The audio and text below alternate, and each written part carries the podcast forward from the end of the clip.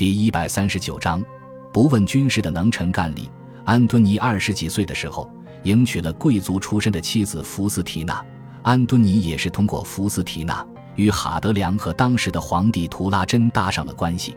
解释起来或许有点复杂。福斯提娜的身份是哈德良的侄女，是哈德良妻子的母亲第三次改嫁后的外孙女。安敦尼虽然与哈德良没有任何家族关系，但是多少也算是远亲的晚辈，对哈德良自然要尊称叔叔，而哈德良也称其为侄女婿。二人的婚姻十分美满，并且生有两男两女。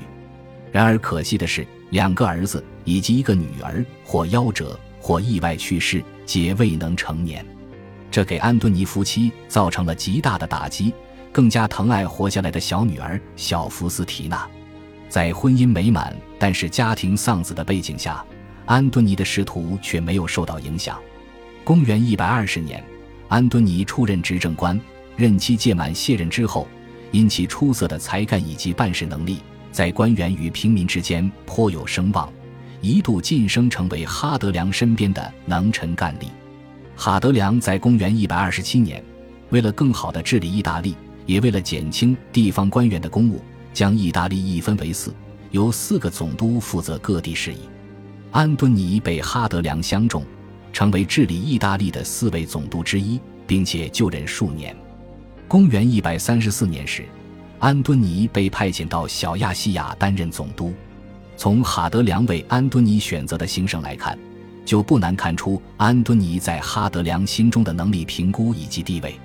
往往对于有军事才能之人，会被派遣到常年驻军、抵御外地的行省，譬如日耳曼、莫西亚、潘达利亚、叙利亚等地；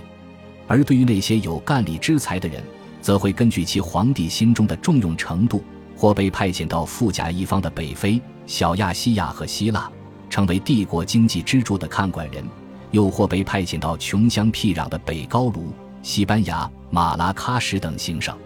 小亚细亚行省总督一职可谓是帝国总督中最好，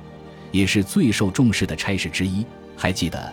当年维帕乡皇帝的父亲便是在小亚细亚行省担任税务官，被当地的希腊人赞颂。小亚细亚经济富饶，是帝国最大的财政支柱，而安敦尼也没有让哈德良失望，在他担任总督期间，对希腊人民实施仁政。据说。小亚细亚的城邦对安敦尼这位总督的热爱程度已经到达了一个新的高度，有许多城邦已经开始暗示、鼓励，甚至怂恿他称帝。不过，小亚细亚毕竟没有驻军，而且也没有造反的先例，所以能做到的无非就是用各种预言、荣誉以及吹捧来影响安敦尼。然而，遵循传统的安敦尼只当这些事是耳旁风，并没有受到影响，甚至没有搭理这些捧他的人们。只是安分守己的做好分内的事。感谢您的收听，喜欢别忘了订阅加关注，主页有更多精彩内容。